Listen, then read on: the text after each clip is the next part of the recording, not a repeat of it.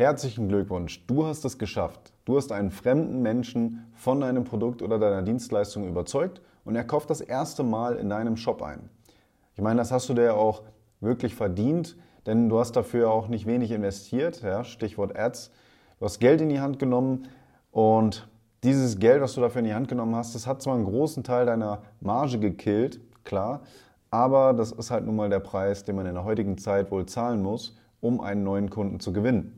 Aber was machst du, wenn dieser neu gewonnene Kunde kein zweites Mal bei dir einkauft? Ganz ehrlich, dann hast du wirklich ein Problem, weil du zum einen erneut Geld investieren musst, um wieder einen Kunden zu gewinnen und zum anderen wieder nur eine geringe Marge mit diesem neu gewonnenen Kunden erwirtschaftest. Stell dir einfach mal vor, was es für einen positiven Impact auf deine Umsatzrendite gemacht hätte, wenn dieser neu gewonnene Kunde anstatt einmal ein zweites, ein drittes, ein viertes, ein fünftes Mal in einem Shop eingekauft hätte.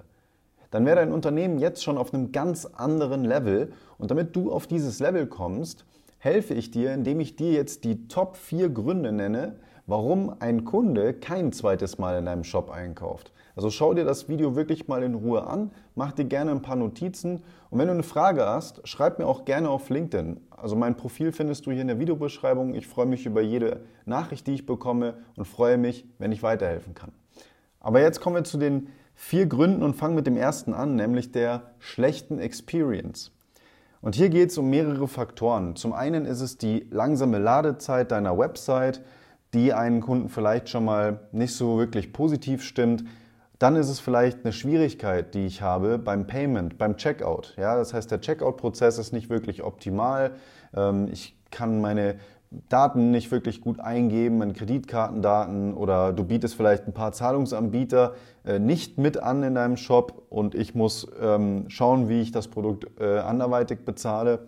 Noch dazu ist der Kundenservice vielleicht auch schlecht. Das heißt, klar, Verzögerungen bei der Lieferung kommen immer wieder vor, aber wenn ich als Kunde keine Informationen darüber bekomme und irgendwo nicht verstanden werde, dass ich mich jetzt gerade auch darüber ärgere, dann ist das schlecht. Dann fühle ich mich schlecht behandelt als Kunde bei dir. Oder das Packaging ist einfach nicht gut. Das heißt also, das Paket kommt vielleicht gar nicht vollständig an oder ähm, die, die Sachen, die Inhalte sind schon irgendwie kaputt oder ja, es ist äh, äh, vielleicht das Ganze drumherum, was einfach nicht wirklich eine gute Experience macht für mich als Kunde, wenn ich ein Paket bekomme und eigentlich mich auf dein Produkt freue, es dann aber auspacke und irgendwie schon währenddessen ein bisschen enttäuscht werde. Also das sind so ein paar kleine Quick Wins, die du definitiv schnell umsetzen kannst, damit deine Experience einfach mal besser wird. Dann Punkt Nummer zwei, ein unpassendes Produktportfolio. Und das meine ich in zweierlei Hinsicht. Das eine ist, dass dein Produkt grundsätzlich eine schlechte Qualität hat. So, das ist ein, ein Punkt, ist äh, da braucht man nicht viel drum, drum herum reden. Da musst du einfach schauen, dass du entweder einen besseren Lieferanten bekommst, äh, dass du bessere Materialien einsetzt, auch wenn es zu einer Preiserhöhung führt. Aber jeder will doch ein Produkt bekommen, das irgendwo lang anhält oder zumindest eine gute Qualität hat. Also wenn ich es auspacke und ich rieche, das kommt gerade aus einer, irgendeiner Fabrik oder ich merke, die Nähte sind bei Klamotten beispielsweise nicht richtig verarbeitet. Das ist einfach schlecht, dann würde ich einfach nicht nochmal bei dir bestellen. Das heißt also, das ist, äh, denke ich mal, ein No-Brainer. Es sollte ähm, irgendwo ja, Voraussetzung sein, äh, dass dein äh, Produkt eine gute Qualität hat. Und das zweite ist, du hast kein Komplementärprodukt. Das bedeutet, ähm, du hast kein weiteres Produkt, welches das andere Produkt in irgendeiner Art und Weise ergänzt. Nehmen wir das Beispiel Socken. Ähm, da hast du äh, mal weiße, mal schwarze, da hast du bunte Socken, du hast welche mit Muster, dann hast du Sneaker-Socken, du hast ähm, Socken, die gehen gerade so über die Knöchel, dann hast du Socken, die gehen bis zu den Knien hoch vielleicht. Also du merkst, äh, du hast ganz unterschiedliche Formen, Produktvarianten in deinem Sortiment und dann ergänzt du das Sortiment vielleicht doch sinnvoll. Vielleicht will ich äh, nicht nur Socken, sondern auch Boxershorts, also kleine Kleidungsstücke ähm, bei dir einkaufen. Und das führt einfach dazu, dass die Kunden öfter bei dir einkaufen, automatisch, ja, weil sie das Komplementärprodukt äh, kaufen möchten. Mach Bundles, mach ihnen das klar, äh, dass äh, äh, es nicht nur bei diesem einen Produkt bleiben muss. Der dritte Grund ist, dass es keine Kommunikation von dir zum Kunden gibt. Ich meine, wenn ich etwas bei dir bestelle, dann erwarte ich ja zumindest mal, also das Mindeste ist ja wirklich, dass ich einen Lieferstatus irgendwie mitgeteilt bekomme, wann das Paket, Paket ankommt. Also ich erwarte vielleicht noch nicht mal eine Dankesmail, obwohl das finde ich auch schon eine Mindestvoraussetzung ist. Aber dann zumindest einen Lieferstatus mitzubekommen, ist auch Teil der Kommunikation und sagt mir einfach irgendwo, ja, das Paket ist unterwegs und äh, es dauert so und so lange, bis es ankommt. Das heißt einfach alleine diese Informationen sind für mich schon irgendwo wichtig, machen dann auch wieder eine gute Experience, klar. Aber du kannst die Kommunikation natürlich auch ähm, nur machen, wenn du Daten sammelst. Ja? Also das ist wirklich das A und O. Also wenn du die E-Mail-Adresse von dem Käufer gar nicht sammelst, ja, dann kannst du ihm auch keine E-Mail schicken, logischerweise. Und ich werde so oft gefragt, was ist der wichtigste Hebel oder was ist das wichtigste Werkzeug, damit ich meine Kunden besser binden kann? Und ich sage jedes Mal, ihr braucht ein vernünftiges CRM-System. Ihr braucht ein CRM-System, was eure Daten wirklich vernünftig auflistet und ihr müsst die Daten auch wirklich vernünftig sammeln und dokumentieren. Und damit meine ich jetzt nicht nur E-Mail-Adressen, das geht weit, weit darüber hinaus. Aber nur so kannst du auch wirklich vernünftig mit deinen Kunden kommunizieren. Du kannst, und da komme ich gleich drauf, auch andere äh, äh Anreize dann schaffen und Kampagnen fahren. Die Basis sind immer die Daten.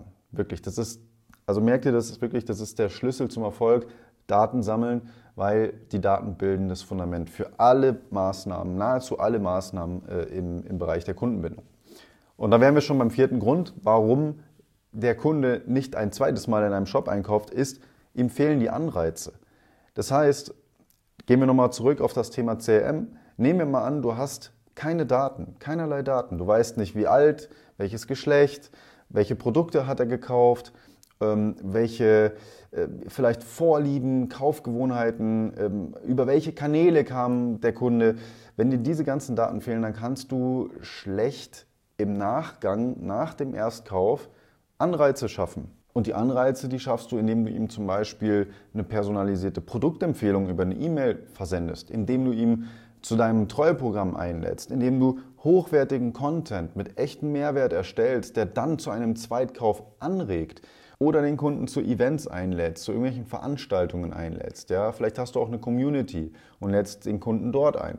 Also ähm, das sind alles so kleine Werkzeuge, die du nutzen kannst. Klar, hin und wieder auch eine Sonderaktion oder Sonderangebot in Form vielleicht von einem Rabatt. Das solltest du natürlich auch nicht überstrapazieren. Ich habe dazu auch erst kürzlich ein Video aufgenommen, das findest du hier oben. Und ähm, ja, also das sind so, so Werkzeuge, die du dafür nutzen kannst, damit ähm, du einen gewissen Anreiz für einen Zweitkauf überhaupt erstmal erzeugst. Also, was lernen wir jetzt aus diesen vier Gründen oder was solltest du jetzt für dich mitnehmen aus diesem Video? Denk einfach dran, dass die Arbeit nach dem Erstkauf erst so richtig losgeht.